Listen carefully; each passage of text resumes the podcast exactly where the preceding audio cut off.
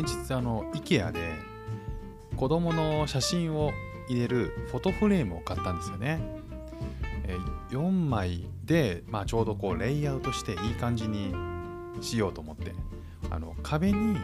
なんかこう絵とか写真とかを飾るのは僕あの日本に住んでいた時も結構好きでやってたんですよ。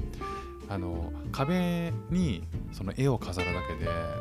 結構インテリアとしてなんかすごおしゃれに見えるしあの写真も簡単に変えられるんであの巨大なアートとかだとねなかなか変えられないんですけど、まあ、そんなにあの大きなものでなければ額フレームはそのままにして中身変えればいろいろ気分も変わるしすごく好きなんですよね。でまあシンガポールに来てやりたいなやりたいなって思ったんですけどななかなかできなくて。でこの間、まあ、思い立って IKEA で4枚フレーム買ったんですよね。で加えて、まあ、シンガポールの、えーと壁ってペンキ塗りっぱなしなんですよ。あのなんていうなんていうのかな。壁紙がないんですよ。でまあそれは貼れないだろうなと思ってこう釘打つこともできない。ちっちゃいあのピンを打つこともできないんで、まあ、無理だろうなと思ったので貼っても剥がせる 3M のシール買ってきたんですよね。で要はこう傷つけないように。なんですけどこれ貼ったら貼ったでペンキあの剥がす時にペンキ剥がれたら嫌だなって思って結局勇気が湧かずにその 3M のシートとフォトフレーム、えーそっとデスクの端っこに今も置いてあります、ね勇気が出ないんですよね。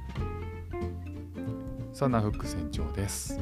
シンガポールで3歳と4歳の息子の子育てをしている主婦です。イラストに挑戦したり歌を歌ったり、英語学習のことだったり、海外生活で面白いと感じた日本との文化や価値観の違い、そこから改めて感じた日本のすごいところなんかをお話ししております。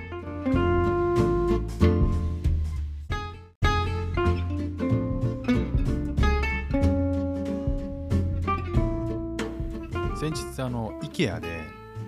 子供の写真を入れるフォトフレームを買ったんですよね。え4枚で、まあ、ちょうどこうレイアウトしていい感じにしようと思って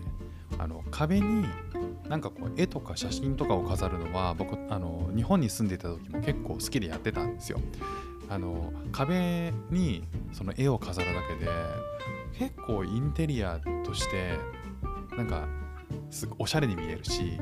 あの写真も簡単に変えられるんであの巨大なアートとかだとねなかなか変えられないんですけど、まあ、そんなにあの大きなものでなければ